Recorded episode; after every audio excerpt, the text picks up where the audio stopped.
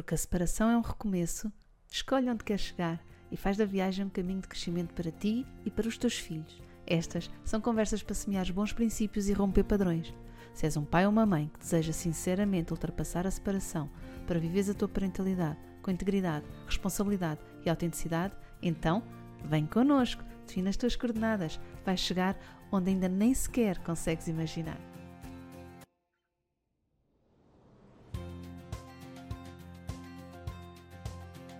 Olá Marcela! Olá Mafalda! Seja bem-vinda ao nosso podcast GP3S para um divórcio mais consciente. Como estás? Estou bem. Olha, decidimos fazer esta conversa porque aqui numa reunião de equipa, há um tempo atrás, entramos assim no, num debate uh, uhum. sobre uma expressão. Uhum. Uh, e a expressão tem a ver com, eu digo filhos no divórcio e tu dizes filhos do divórcio. Ou disseste, portanto, já me estás a mandar calma, parar. Calma, Oi, já calma. mão levantadinha, já mão levantadinha para mim são duas coisas diferentes, não são a mesma coisa, uhum. ok? Ok. Para mim existem filhos no divórcio é e existem filhos do divórcio. São duas coisas diferentes, não é a mesma coisa. Sim, mas Eu sei que um... é hum. tratado muitas vezes como se fosse equivalente, mas para mim não é, ok? okay. Sim, mas quando nós estávamos na nossa conversa ainda não tínhamos chegado a esse ponto, estás aqui a acelerar. Hum. Quando estávamos na nossa conversa, vinha a propósito. Eh, não sei se te lembras, lembras-te a que propósito é que vinha essa uhum. conversa? não. Não? Vinha a propósito de um, de um, de um módulo ou de uma unidade da certificação de facilitadores okay. de novembro. Sim, sim, sim, sim, sim. E, e, e, eu dizia filhos no divórcio e tu dizias filhos do divórcio. Uhum. E, e estávamos, estávamos com, com a Andréa Barros e com a Catarina Gomes, da nossa equipa, e estávamos os quatro a falar, e estávamos aqui com esta, eu e tu, com esta, esta questão, se era filhos no divórcio ou filhos do divórcio naquela unidade específica, não é? E depois foi daí que veio a conversa e o debate da diferença entre uma e outra, e, e como podia ser interessante partilharmos eh, essa diferença, não é? Porque faz toda a diferença. Faz toda a diferença, faz toda a diferença e, e, e existe mesmo digo eu, filhos do divórcio, infelizmente eles existem. Olha, há uns episódios atrás com a com a Marrafa aqui uh, brincámos com isso, os filhos do divórcio. O que é isso, filhos do divórcio? O, o divórcio não faz filhos. Um, e brincámos um bocadinho com essa expressão, porque é uma expressão que eu sinto que vem carregada uh, de, de, muitos preconceitos associados. Uh, eu sei, Marcela, que não é assim que tu a utilizas. E foi isso o interessante da nossa conversa. Mas essa, essa conversa, essa, essa expressão é utilizada de forma muito frequente e até vulgar para se referirem a crianças que têm os pais separados. Uh, e, e, que, e que pronto, e que depois na nossa conversa tu expuseste o que é que era para ti os filhos do divórcio e que eu percebo, compreendo e concordo, uh, mas que uh, eu sou advogada, não é? E uhum. aquilo que, que, que, nos chega aos escritórios e que fica, é, é preciso aqui ressaltar, ressalvar bem, e o que fica são efetivamente os filhos do, do divórcio, não são os filhos no divórcio, porque esses são os que entram e vão, não é? Porque uh, são fases, não é? São fases. Exato, pontualmente voltam, não é? Pontualmente voltam para resolver mais uma coisa como, outra, todas, voltam como todas as pessoas têm questões legais uh, no casamento, no divórcio, na morte, uh, naquilo que são as fases da vida, do desenvolvimento humano, não é? Uh, naquilo que nós vamos passando nos acontecimentos da nossa vida. Agora, aquilo que fica e, e, e, que um advogado uh, mantém durante muito tempo, os processos que se mantêm muito tempo no, no, no, processo são efetivamente aqueles que sofrem com consequências de um evento mal resolvido, seja ele o divórcio, seja ele o casamento, seja ele a morte. É? Um evento uh, da vida humana que foi mal resolvido. E, e, e, se não foi resolvido, ele mantém-se no nosso mantém-se mantém por resolver e, e por isso o processo mantém-se. E por isso, para mim, existem filhos uh, do divórcio. Efetivamente, existe existe crianças, jovens, adultos que uh, um divórcio que não foi resolvido, que não foi ultrapassado, não é? em que não se verificou, não se verificou aquilo que nós uh, defendemos, que é um divórcio consciente, quando, quando, quando não se operacionaliza um divórcio consciente, tu vais ter filhos do divórcio. Uhum. No fundo, é, são filhos cujo o parentar desses filhos ficou pautado pelo, pela condição de separado ou divorciado dos pais. Ou seja, deixei de olhar para o meu filho pela pessoa que ele é, como ele é, deixei de viver a minha parentalidade como a parentalidade que eu desejava viver, que eu queria uh, para mim e para os meus filhos, e passei a organizar-me em função do facto uh, de eu estar separada da mãe ou do pai de, deles. É, é isto. É isso. Isso faz-me lembrar também uh, algumas condições que, que, que, as pessoas têm que, que podem toldar essa possibilidade de vermos os nossos filhos como eles são e estarmos na parentalidade com a nossa autenticidade e, e, com os nossos valores e com a nossa integridade, uh, em vez de estarmos condicionados. Por exemplo, um, ehm, filhos, crianças que tenham uma doença, diabetes, por exemplo, uh, uhum. ou um autismo, por exemplo uh, ou uma condição qualquer que torne uh, as necessidades daquela criança ou daquele jovem uh, mais específicas, e há famílias que conseguem separar, ok, o meu filho é o meu filho como é e tem uma diabetes ou, e tem um autismo e tem outra coisa qualquer, depende, não é? Uma restrição alimentar. Por exemplo, uma restrição alimentar, pronto, uma particularidade sensorial qualquer, o que mais seja. vulnerável à ansiedade, qualquer coisa assim. Exato. E em vez de e, e, eu deixo de ver o meu filho para além dessa condição dele. Eu vejo, olha, o meu filho e só vejo o autismo, não vejo o meu filho. Vejo o autismo que o meu filho tem, vejo a diabetes que o meu filho tem, vejo a condição alimentar, a restrição alimentar que o meu filho tem. Um, e, e, e deixo de conseguir ver para lá disso, ou deixo de conseguir ver isso como uma parte ou uma condição que ele tem e passa, passa a ser a natureza dele. E muitas uhum. vezes acontece isso, ou algumas vezes, não é muitas, mas algumas vezes, e não são tão poucas. Eu quando digo que não é muitas, também não são poucas. Então é assim um número que é já considerável. Nós achamos entre os 20 e 25% uh, uhum. das famílias uh, ficam mesmo uh, muito reféns da condição de pais separados. E os filhos de filhos de pais separados e passam a, a, conviver na sua parentalidade a partir desse pressuposto, o que é um filtro brutal para vermos uh, a vida que temos e os filhos que temos e as relações que queremos. É isso? É isso mesmo. Tu, tu encontras, de facto, pais que à partida uh, se começam logo por se apresentar coitadinhos os filhos, eh, nós, eu sou separada, eu sou separado, não é? Começam logo por aí, na apresentação deles, não é? Uhum e repara como isto condiciona logo tudo. São os próprios pais, não é? Que gerem a parentalidade a partir deste lugar. Uhum. Sim.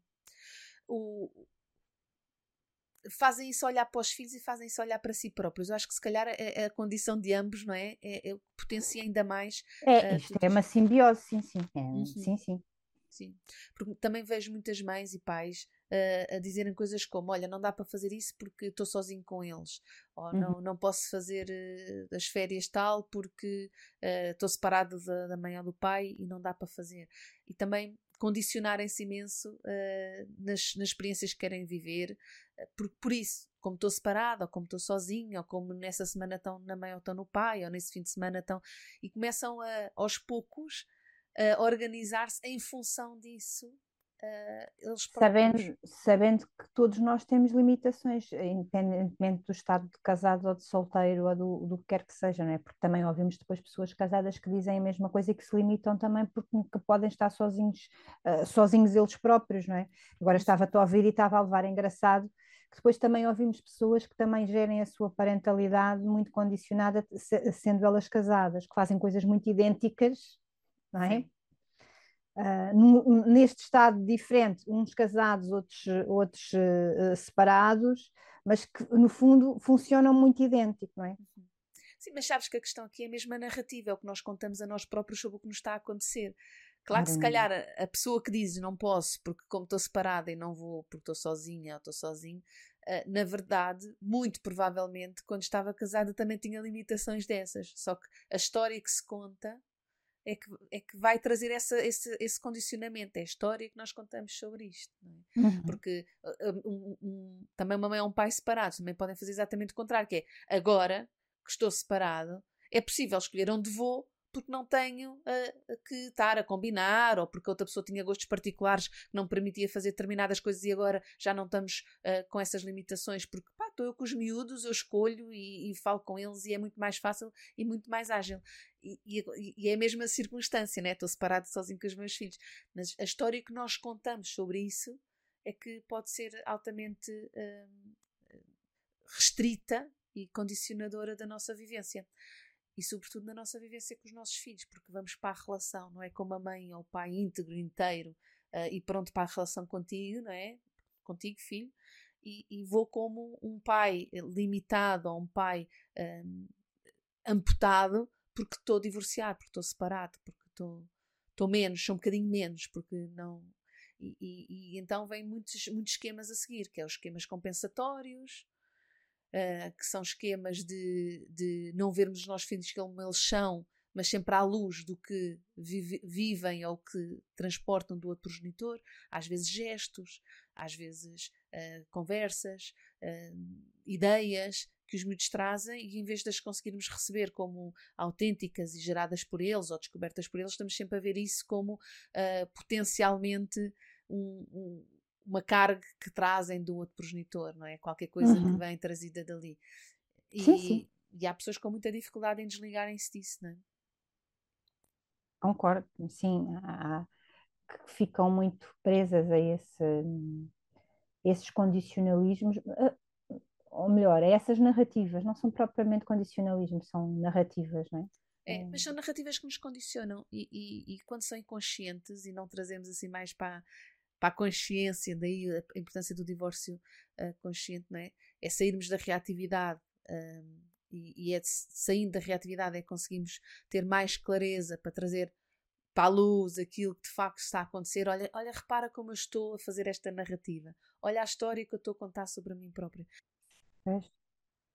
Estás a ver a importância do, do, do modelo, do, modelo do, do, divórcio consciente, do GP3S, no que toca aqui ao divórcio, não é? Eu acho que é, é, é mesmo uh, quando, quando nós entramos neste, neste, neste. Quando nós verificamos que temos filhos do divórcio, a importância do modelo de poder intervir, quer para os próprios, numa autoanálise, quer para os profissionais. Se estamos de facto neste esquema de funcionamento de reatividade e não assumir a nossa responsabilidade, ou se temos em potencial de, eh, porque às vezes há pessoas que ainda, ainda que reativas, não é? ainda que uh, têm esse potencial de poder, de poder uh, assumir a sua responsabilidade e de poderem tomar decisões fora desse lugar de reatividade. Eu acho que o modelo, uh, para quem não o conhece, que podem encontrá-lo no nosso livro, Uh, pode ser muito orientador. Acho que é uma ferramenta, sinceramente, que pode, pode ajudar muito uh, a sair desta, de, destes esquemas de uma parentalidade muito contenciosa ou de um divórcio muito contencioso. Uhum. Sim, eu acho que ajuda uh, por isto que estás a, a mencionar, porque, porque lá está, traz essa traz à consciência essas narrativas. Porque quando elas não estão conscientes, o que acontece é que vamos. ficam ocultas, não é? Ficam, são assim, energias ocultas, conversas hum, que, que, não lhes damos voz, ficam assim bem, bem escondidinhas dentro de nós, e depois vão saindo tipo válvula de, de, da panela de pressão, não é? vão saindo no comportamento. E vão saindo em comportamentos que nós não, não regulamos bem, que nós não compreendemos bem, uh, e portanto começam a vir ao de cima aquelas questões que são as que nós nos damos oportunidade e nos damos permissão para pôr, que é isto tem a ver com os meus filhos, isto tem a ver com a parentalidade, isto tem a ver que. Porque essas nós conseguimos assumir mais facilmente como pais uh, e como mães, conseguimos assumir mais facilmente do que, olha, isto tem a ver com o que eu sinto e com a mágoa que eu sinto, isto tem a ver com a narrativa que eu faço de mim própria agora que sou uma pessoa pertenço, como dizia uma cliente, né, ao clube das divorciadas, não é? quando começamos a achar que pertencemos a esses clubes. E então começam a vir esses comportamentos que é. vêm camuflar de alguma forma a necessidade básica. Ainda que eu acho que se as pessoas colocarem pertencermos ao clube, mas de uma forma em que isso me traga, hum, dispara aqui uh, em mim coisas boas, está tudo certo, não é? Se eu, se eu, se eu me sentir que sou uh, sportinguista ou benfiquista ou portista ou o que quer que seja, mas isso seja uma coisa para que me faz bem, não é? Uh, tudo bem, porque isso, isso, gera em mim resultados bons, não é? Uhum. Por isso, eu também encontro algumas pessoas que o facto de se sentirem que pertencem ao clube de, dos divorciados ou dos casados são coisas uh, uh, boas para a pessoa. Uhum. Sim. Se assim for, eu já vi algumas pessoas uh, dizerem isso. Eu já, eu já divorciei algumas pessoas que, que dizem isso mesmo. Eu agora pertenço ao clube dos divorciados, mas dizem isto com um grande sorriso, um grande, um, um, grande potencial de, a partir de agora, isto é muito libertador, como já vi o contrário. Eu, infelizmente, agora pertenço ao clube dos divorciados, não é? O que aquilo que nós dizemos sobre o que é isso, que dizemos a nós próprios, porque se nós, se nós lhe pomos essa carga negativa, naturalmente isto é catástrofe, é uma, uma, uma catástrofe na minha vida. É? Uhum, uhum. O terror é o drama, é a tragédia, não é? Uh, agora, se, se, se, eu lhe ponho uma carga de potencialidades de, de, de, um mundo novo que se abre, de coisas, coisas boas que podem acontecer, de libertador, que eu também vejo algumas pessoas colocarem, e é engraçado que estas pessoas que me, que me põem esta tónica pela positiva, também vejo como, como o evoluir do seu pós-divórcio é, é, tão, uh, tão diferente daqueles que põem uma carga uh, negativa, não é? Uhum. Aquilo que nós dizemos a nós próprios. Por isso aqui os filhos é a mesma coisa, não é? Aquilo que nós dizemos aos nossos filhos. E mais do que dizemos, a forma como vivemos com os nossos filhos é que nós às vezes ainda por cima ainda há essa questão. Mas antes de ir para essa questão, não é? e o que fazemos não bater certo uma coisa com a outra. Também, Mas olha, também. ainda antes de ir para aí, queria só fechar ali um, um, um tópico que deixaste atrás do clube, não é? E desse pós-divórcio de quem vai para o clube das divorciadas ou dos divorciados com otimismo, com esperança, com, com uma, uma vida com nova confiança. a começar, com confiança, isso, não é? E um, com coragem. Com... Da minha experiência, que vale o que vale, não é? Porque é, é limitada, mas eu tenho a impressão de que essas pessoas pertencem ao clube de uma fase transitória. Passado uns anos de se terem divorciado, isso já não é sequer um assunto. Já não é, é um assunto, é verdade.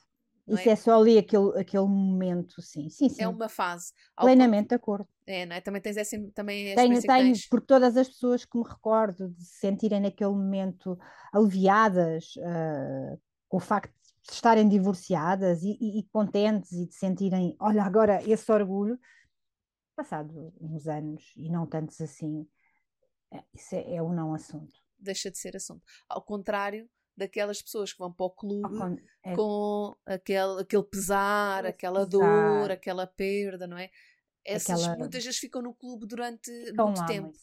É? é? Concordo, concordo mesmo, sim, sim, sim, sim, Também não é sempre, também já vi pessoas que passam por essa fase ali no início e depois começam a, a, a vir para cima, a vir bora, bora, bora, a começar a perceber, lá está, a ter outra Nem narrativa. todas ficam, nem todas ficam lá, uhum. claro, não, e, e, e, há muitas pessoas que saem, saem dali e que vão à procura porque todas as, aquelas pessoas que procuram efetivamente ficar bem, é? estou-me a sentir mal, mas procuro sair daqui naturalmente, têm, saem desse lugar de tristeza, de, de, de condicionante.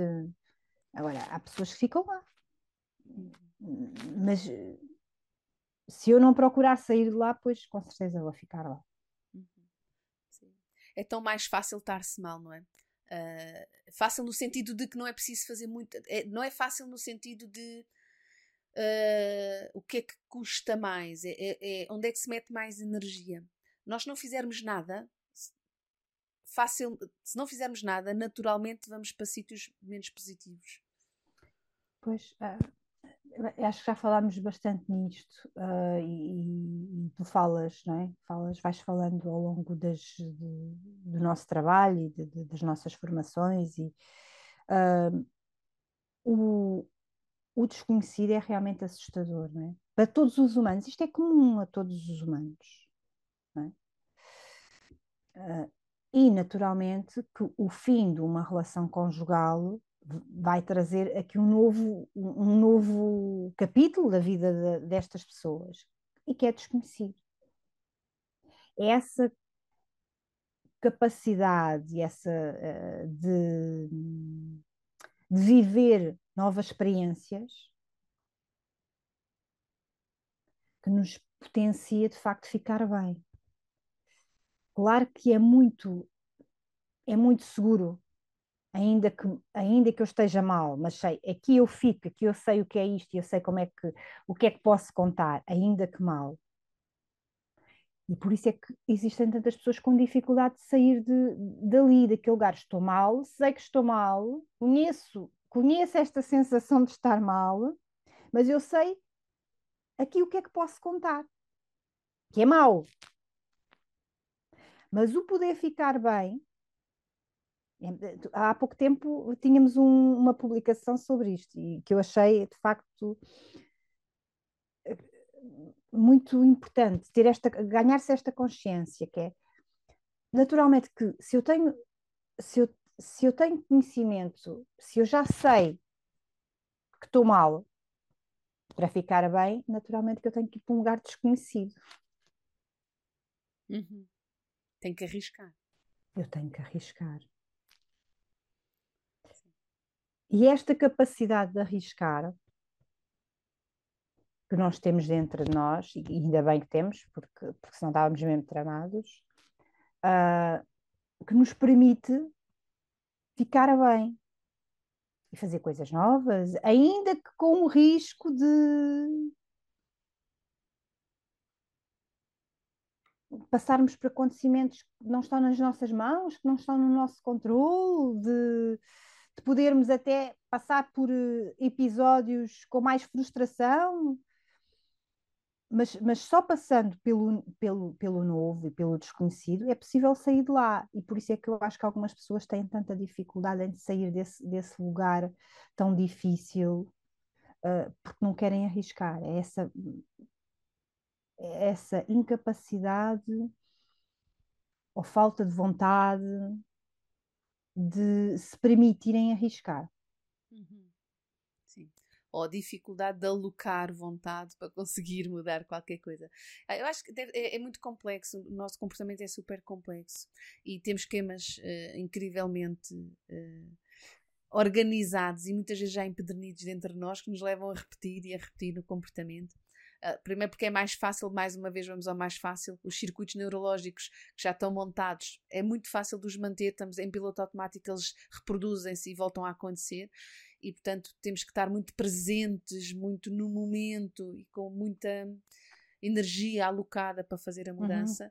Uh, sobretudo quando ou temos alguma dificuldade em fazer essas mudanças, essas, essa, essa perspectiva mais analítica, porque às vezes queremos fazer passos muito grandes. Nesse sítio de dor e de sofrimento, podemos estar a ver a saída num, num local que, que achamos inacessível.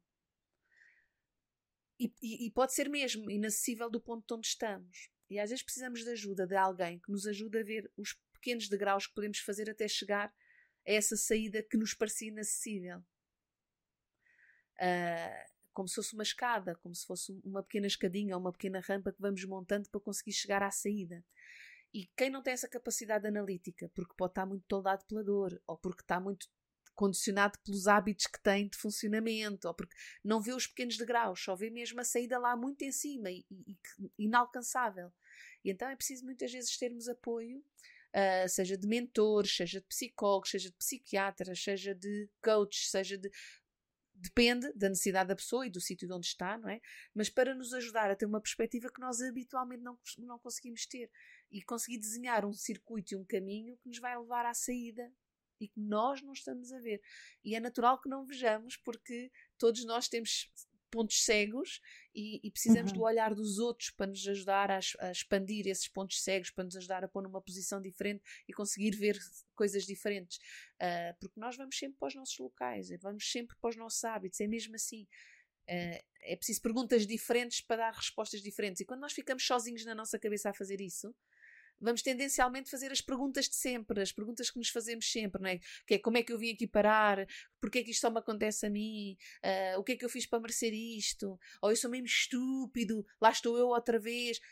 O que quer que seja a narrativa que cada um de nós tem, tem ali duas ou três e é para essas que vai sistematicamente. E às vezes é preciso vir outra voz, fazer-nos perguntas diferentes, ainda, ops, e ajudar-nos a montar circuitos diferentes. disseste agora uma coisa para mim mesmo super importante, porque tradicionalmente as pessoas vão, hum, procuram ajuda em, para uma série de, de, de, fases da vida, de eventos, de, e, e procuram-no uh, com à vontade uh, e assumem isso. Olha, nomeadamente o casamento.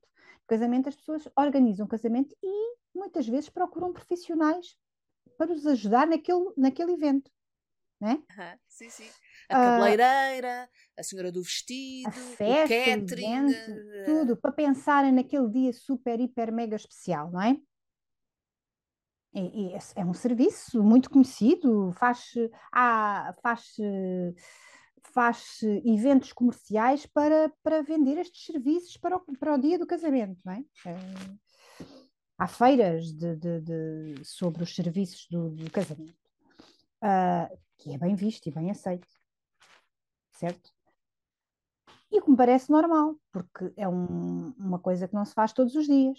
Uhum, parece... nem todos nós sabemos fazer buquês, nem todos nós sabemos fazer Ora, penteados eh, nem lindíssimos. Mais. Exato. Nem mais, pronto. Porém, porém, que me parece também uma coisa muito mais complexa.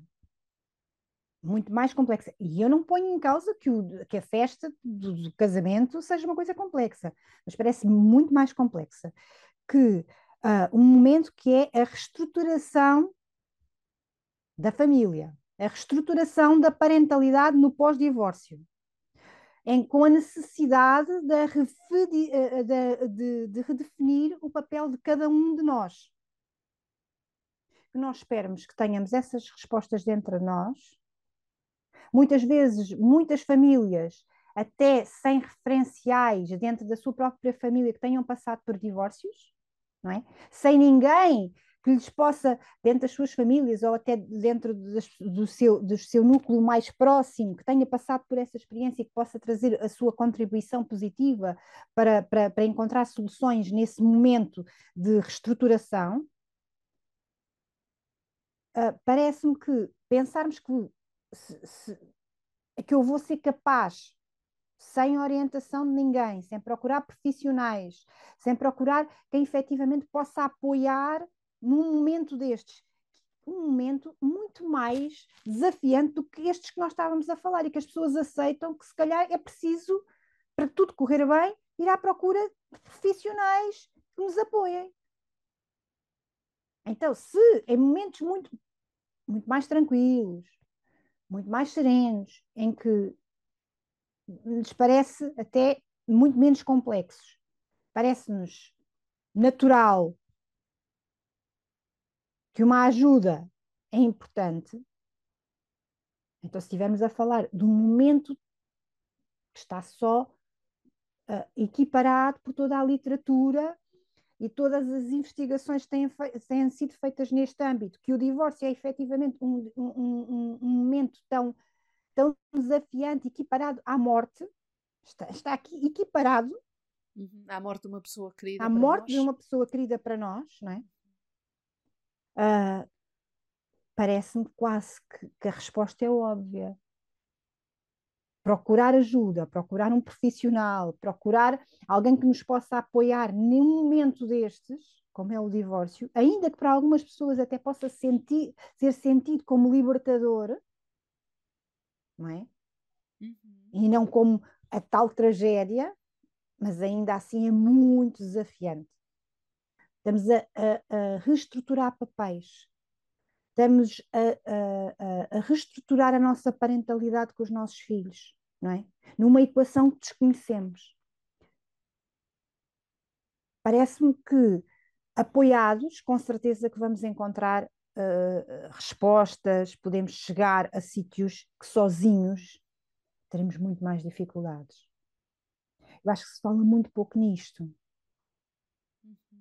Fala-se muito pouco nos apoios para momentos uh, importantes, e estamos a falar dos bons e dos maus, mas parece que para os bons temos mais facilidade em pensar que sim, que é aceitável. Então, se para os bons é aceitável, que eu até já vou com essa, essa esperança, com essa vontade que corra bem, imagine para, para aqueles momentos que efetivamente são muito mais desafiadores, muito mais desconhecidos. Se nós nos fizermos apoiar uh, aqui dos profissionais certos, ou, ou, até mesmo de, não sendo profissionais, até mesmo dentro da minha rede de contactos mais próxima, que de alguma forma me possa dar uma resposta, que possa conhecer a, a, a realidade do que é uma parentalidade não conjugal ou de, de, de, um, de, um, de, uma, de um divórcio. Sim, sim. Os amigos, a família, uh, as pessoas próximas, não é? Que podem trazer um contributo mais construtivo e mais informado.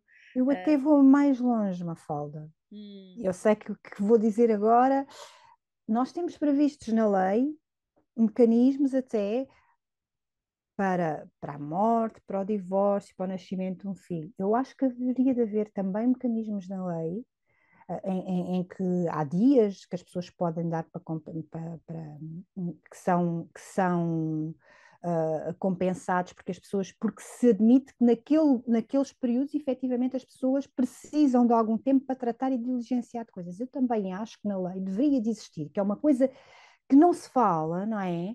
As pessoas também deveriam de ter aqui, uh, em termos, por exemplo, laborais, porque efetivamente é está, ele, ele está estudado, Mafalda, hum. que o divórcio é efetivamente um momento bastante adverso comparado à morte de um ente querido. Uhum. E se nós temos este reconhecimento, todos os trabalhos, trabalhos sérios de, de, de, científicos, não é? Trabalhos sérios, eu acho que a lei também devia de reconhecer que o divórcio, quem passa por um divórcio, também deveria ter em termos laborais, aqui até uh, dias justificados de falta ao trabalho ou de apoio à família, porque efetivamente quem passa por um divórcio ou por quem tem uma parentalidade não conjugal uh, precisava deste reconhecimento legal. Eu acho que é uma coisa que não se fala, pelo menos não, não, ainda não me apercebi, uhum. uh, e que era muito importante tomar esta consciência.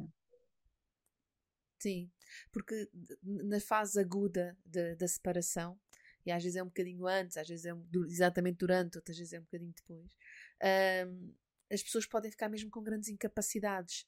Uh, e não é porque sejam incapazes, mas naquele momento, do ponto de vista hormonal, neurológico, biológico, fisiológico, social, emocional, as pessoas estão mesmo com mais incapacidades. Verdadeiramente, o, o, o funcionamento do nosso cérebro altera-se, o funcionamento do nosso sistema uh, fica todo, todo alterado.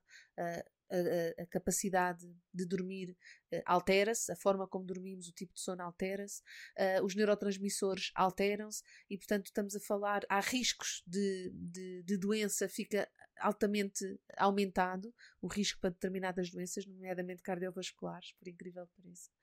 E, portanto, estamos a falar mesmo de momentos em que as pessoas estão com, com, com menos recursos, podem estar com menos recursos. Acho que esse reconhecimento era absolutamente crucial. Olha, numa das nossas master uh, classes falámos da importância do. E na nossa formação falamos nisso também, dos níveis uh, aqui, uh, no impacto. Do divórcio. Uhum. Sim, a importância também que os, que os, que, que os outros têm, não é? Que os outros têm no impacto do divórcio. Eu acho que aqui é, é, é extremamente importante reconhecer que a sociedade também pode dar o seu contributo e deve. Se nós não queremos ter filhos do divórcio, isto é uma responsabilidade de todos nós, não é uma responsabilidade só dos pais em concreto, daquelas crianças e daqueles jovens. Isto é uma responsabilidade nossa. Se nós queremos que as nossas crianças e que os nossos jovens, efetivamente, não sejam filhos do divórcio, nós temos que dar o nosso contributo nos tribunais, no reconhecimento legal, no reconhecimento da lei. Efetivamente, o divórcio é um momento adverso e que nós temos que contribuir para que ele seja superado. Todos nós, nós como sociedade, temos que dar essa contribuição.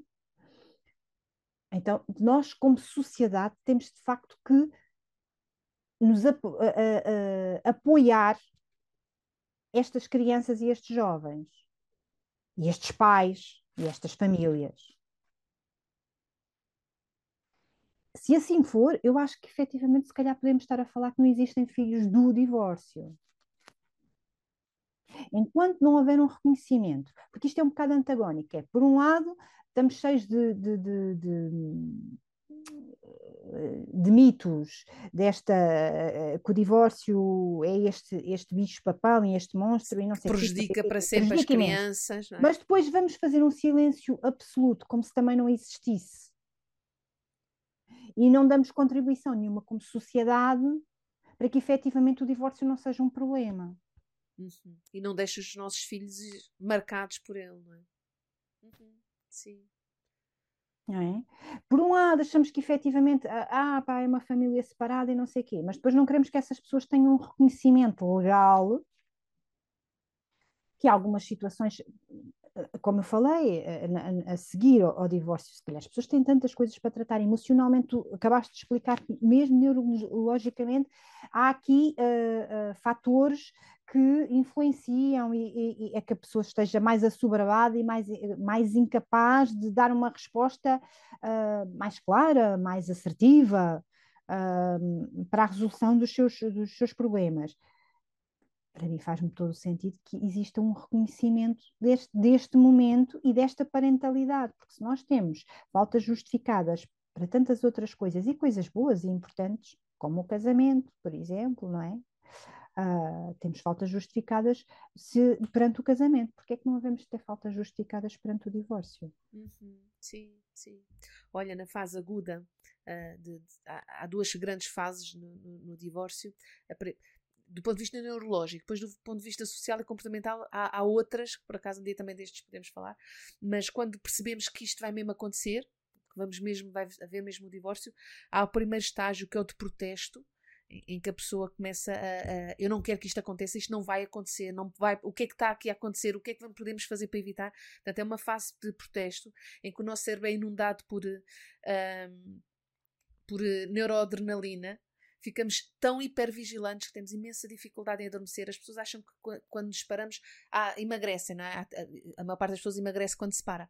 E as pessoas acham que é porque uh, há muita gente que, que, emagrece nessa fase e tem a mania que aquilo é uma coisa provocatória para o outro. Agora que se parou é que está lindíssimo e magra e não sei o quê, uma coisa muito de. porque entrou no mercado outra vez e está. as pessoas não conseguem comer. Uh, porque o, o, o, cérebro está de tal maneira uh, inundado, ficamos hipervigilantes, temos muita dificuldade em adormecer e, e, e passa-se cerca de 80% do dia, 85% do dia a pensar na outra pessoa e na situação que estou a viver. 85% do dia. Impressionante. Impressionante. Portanto, vê o nível de incapacidade em que as pessoas ficam para pensar no trabalho e às vezes, sem querer, até para pensar nos filhos.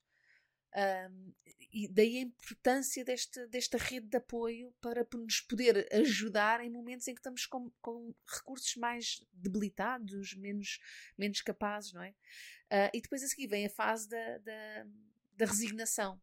Na fase da resignação, geralmente há uma coisa mais depressiva, é? a pessoa teve aquele boost todo, não é? Ficou a, a mil uh, e depois de repente o sistema desliga vem tudo para, para baixo. E a pessoa, é aí que muitas vezes tem tendência a, a algumas pessoas têm tendência a deprimir ou podem mesmo passar, uh, depois depende, lá está, se há pessoas que estão a passar por períodos de luto porque foi uma perda, podem mesmo passar por um processo de luto uh, e, e começa-se aí, deixa-se de protestar e passa-se a resignar e um bocado a negociar com a vida o que é que a partir daqui eh, podemos fazer e que ganhos é que podem haver a partir daqui, não é? Uh, e aí é a, do, a, dopamina vai diminuir muito, não é? A serotonina, que tem, são as hormonas do bem-estar, uh, baixam muito e pronto, e vem, vem a tristeza, vem a apatia, vem às vezes um bocado a confusão, aquela sensação de não conseguir perceber bem as coisas, estão-me a explicar, mas eu não entendo bem, as dúvidas, há pessoas que depois acionam muito a desconfiança nesta fase, porque uhum. como estão neste estado não percebem bem o que é que está a passar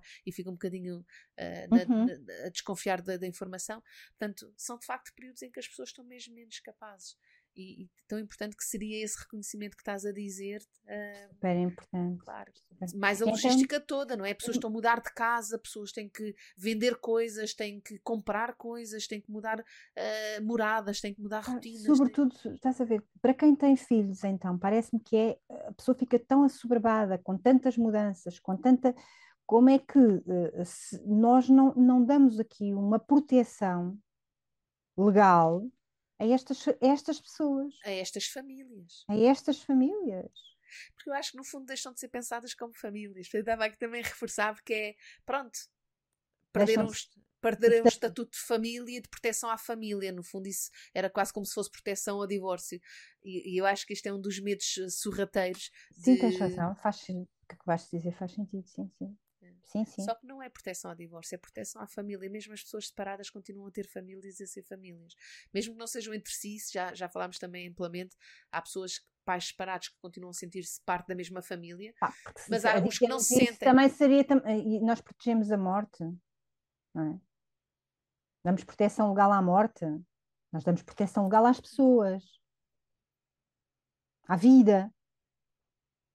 Exato. Naturalmente temos que ter respeito pela morte, como é evidente, assim como temos que ter um respeito pelo divórcio, não é? Uhum, sim. Eu sei que parece que isto, as pessoas têm mesmo muito medo de dizer isto, mas sim, temos que ter respeito pelo divórcio, temos que ter um, um respeito por esta fase que as pessoas passam, que as famílias passam, uhum. que é comum a muitas famílias. Claro, sim, sim. Temos que dar esse reconhecimento, esse reconhecimento é mesmo é mesmo importante. Se nós queremos proteger as famílias, queremos proteger as crianças de um desenvolvimento adequado, um desenvolvimento uh, uh, de bem-estar, num lugar de bem-estar. Uhum. Ainda por cima sabemos o quão importantes são esses dois primeiros anos, não é? Porque o que acontece nesses dois primeiros anos, dois a quatro, mas ali os dois são mesmo muito, os dois primeiros anos são mesmo muito importantes, entre os dois e quatro anos após a separação, vai ditar muito como as famílias vão funcionar dali para a frente. Completamente. É que eu gostaria, eu gostaria tanto de dizer que não, mas é que é mesmo importante. Esses dois a quatro anos, que são os primeiros anos ali a seguir ao divórcio, eles, eles vão, vão, vão de facto, tendencialmente as famílias vão se, re, vão se reorganizar conforme estes primeiros anos uh, foram ditados a forma de funcionamento. E eu gostava tanto de dizer que não, mas a nossa experiência diz-nos que sim. Sim, a literatura também. Eu, eu, eu só largo mais porque, uh, e, e, aí tu, ainda bem que fizeste essa, porque fala muito nos dois anos. Nós, eu tendo mais, conforme tu disseste, ir mais para os quatro, porque eu acho que os dois anos é, é realmente ainda uma fase muito aguda, não é? Uhum. Sim, algumas famílias conseguem, mas não, não é assim a, a, norma, não é a maioria, não é? A maioria nós sentimos que é um bocado, passa um bocado dos dois anos, entre os dois e os quatro e alguns, chegando aos quatro, ainda conseguem que as coisas depois fiquem bem, conseguem reestruturar-se. E essa vai ser a diferença, não é? Que é quem consegue passar essa fase e uh, continua a aparentar os seus filhos à luz da mãe e do pai que são e não à luz de, de, de, do seu estado civil. Uh, e continuam a olhar para os seus filhos como as pessoas que são e não filhos de pais separados. Eh, ou filhos do outro pai, ou filhos daquela mãe. Não, são os meus filhos, são estas pessoas que eu tenho à minha frente, não é? E esses são os filhos que estão no divórcio, não são os filhos do Esse, divórcio. Esses são os filhos uh, que estão no divórcio, exato. não é? Naquele momento, porque os pais, quando se divorciam, tendo filhos, portanto, por isso é que são pais, uh, os filhos naturalmente vão passar também pelo processo, o processo também faz parte deles, da reestruturação da família deles, mas é o processo como é que podemos envolver os nossos filhos, como é que podemos cuidar dos nossos filhos e parentá-los nesta fase desafiante, não é? Para que eles sejam filhos no divórcio e olhar para os nossos filhos como é que eles vão estar no nosso divórcio, como é que vamos estar com eles no nosso divórcio e não criá-los a partir do nosso divórcio, não é? Então, como é que fazemos agora que já percebemos como é que acontece os filhos do divórcio? Como é que pode ser os filhos no divórcio? É? Então, posso trazer aqui uma ideia, uhum. Marcela? Sim? Claro nós andamos a ler um livro uh, da Glennon Doyle, uh, que é Indomável. Indomável. Sim. Estou a gostar imenso do livro. Também gostei. E, e ela, às tantas, partilha a sua experiência de separação. é, é uma mulher que está casada com um homem e tem três filhos e às tantas apaixona-se, eu não quero assim dar spoiler, mas apaixona-se e decide que se quer divorciar, comunica ao marido. Uh, ela depois fala da montanha russa que isso é, porque o marido primeiro recebe de uma maneira, e depois passa a outra, e depois passa a outra, e depois passa a outra, e nós sabemos que é mesmo assim. Há este rodopio emocional uh, quando uhum. estamos perante esta, este evento, esta, esta, esta possibilidade, e ela descreve isso de forma muito, muito interessante. E às tantas fala sobre os filhos, uh, e, e, diz uma coisa muito bonita, eu vou ler. mais tarde, quando ele estava pronto, ele, o, o pai dos miúdos, Sentámos-nos para contar aos nossos filhos. Magoei muitas pessoas que amo na vida, mas aquilo foi o pior de tudo. Olhei diretamente para os rostos apavorados dos meus bebês e disse: Estou prestes a desfazer os vossos corações. Com o tempo, reconstruiremos os nossos corações e eles ficarão maiores e mais fortes. Mas agora, por agora, vai doer. Às vezes temos de fazer coisas difíceis porque são coisas verdadeiras.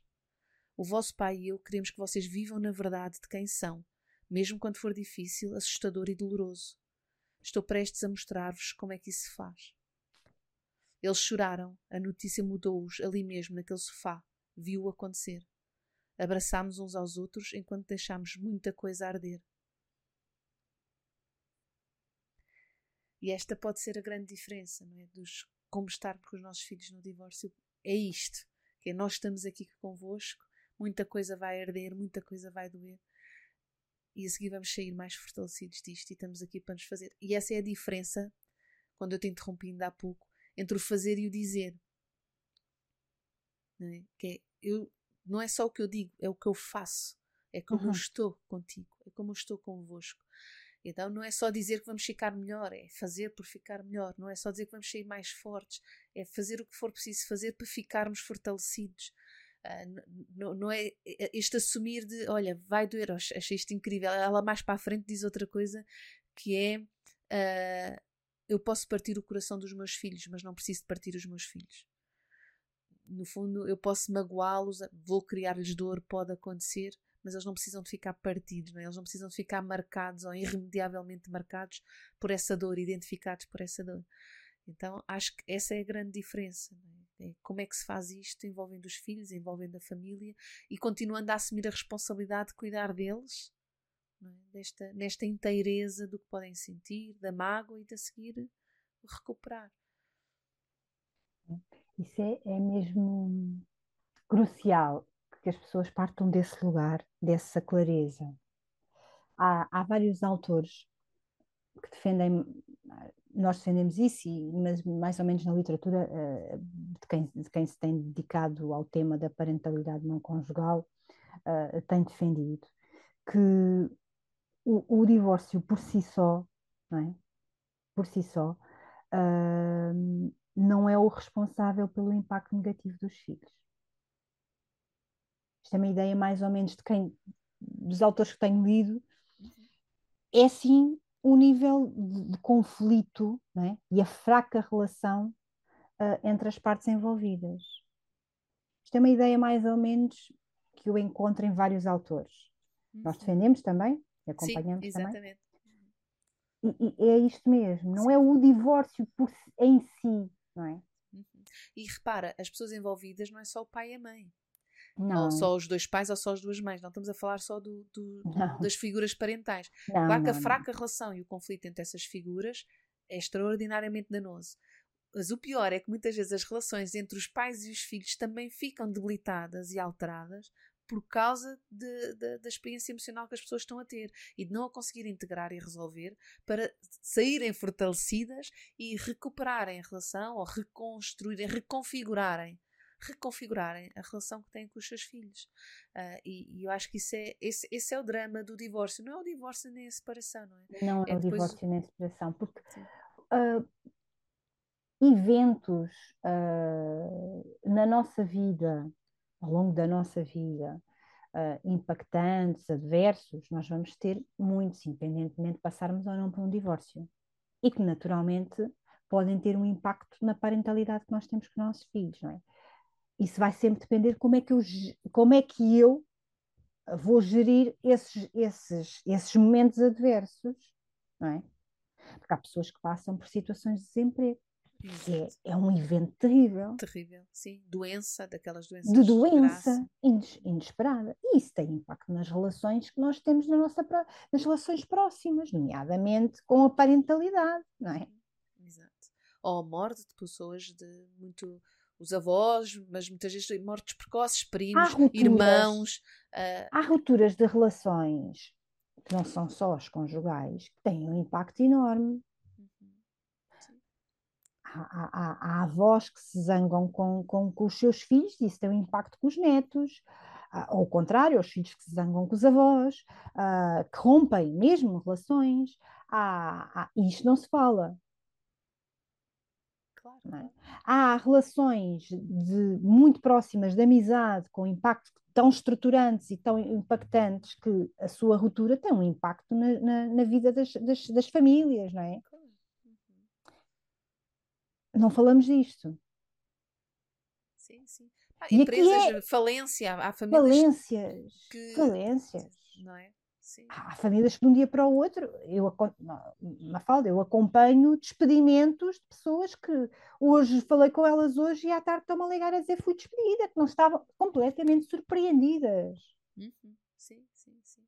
Perdas estacionais também são coisas que abalam imenso a estrutura da família e que trazem ali também muita dor e, e muita incapacidade também relacional. Agora, não é o evento em si por si só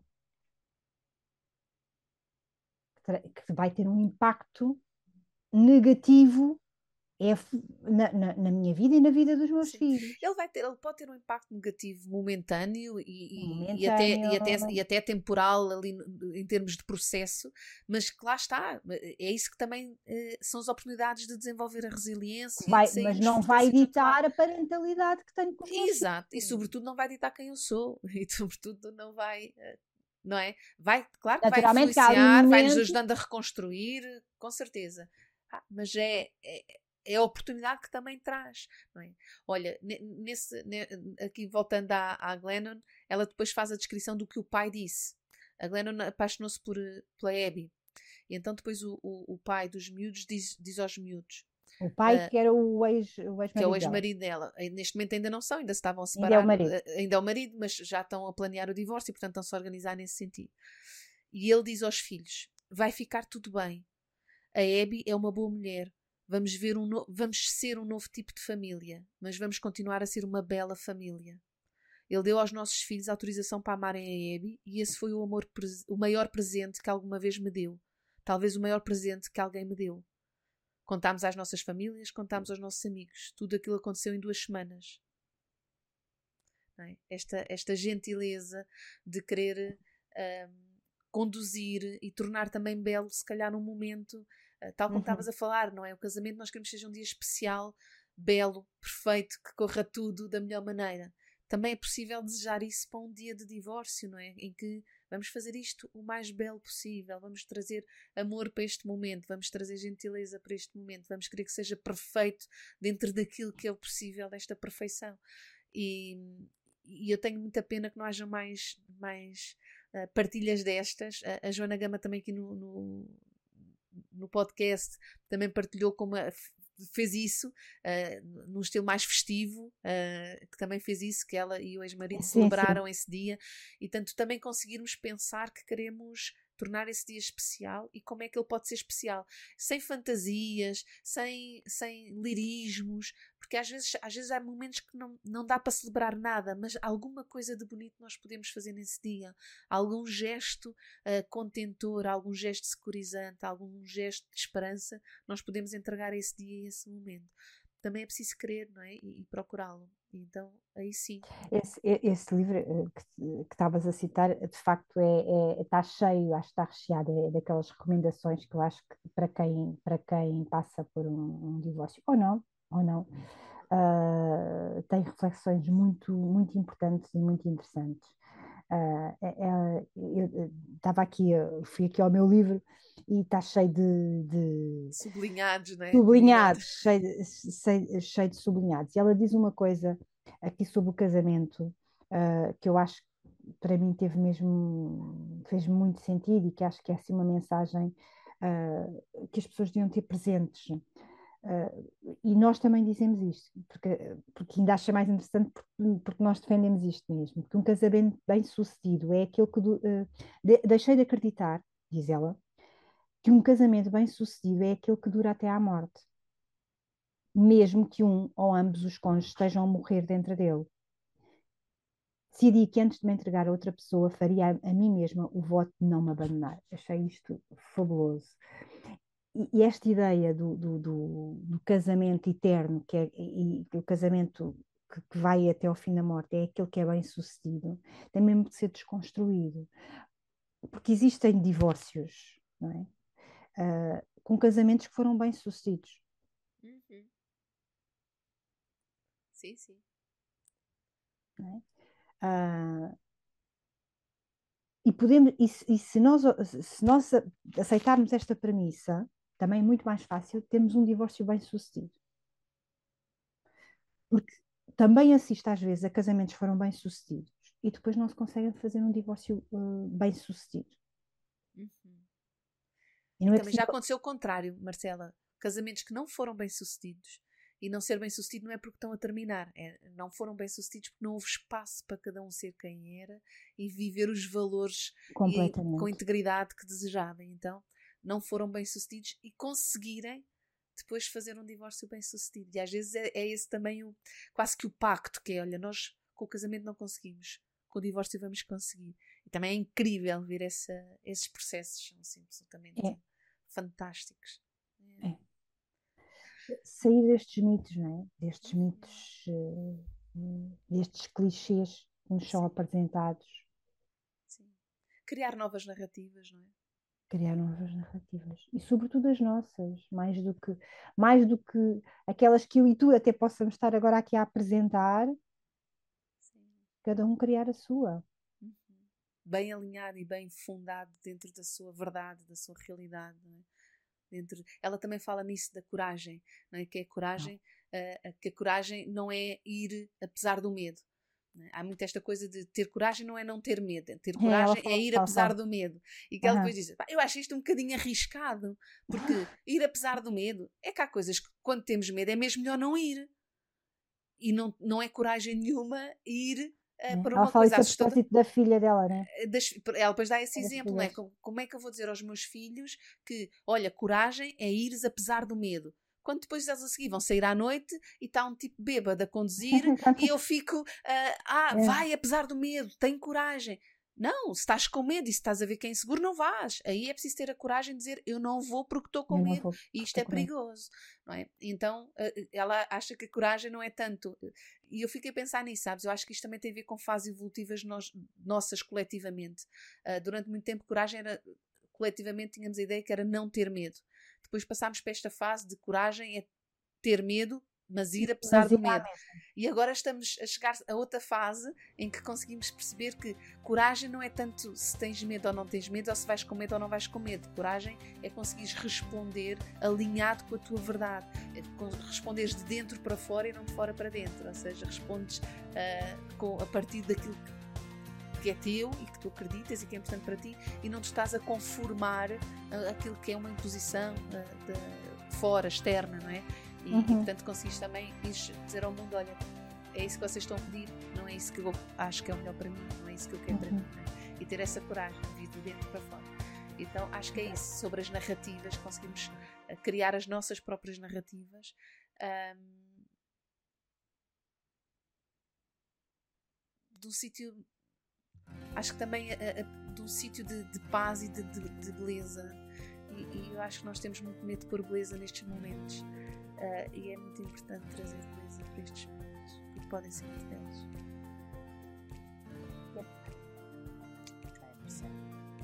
Um beijinho grande para ti. Obrigada, Mafalda. Obrigada.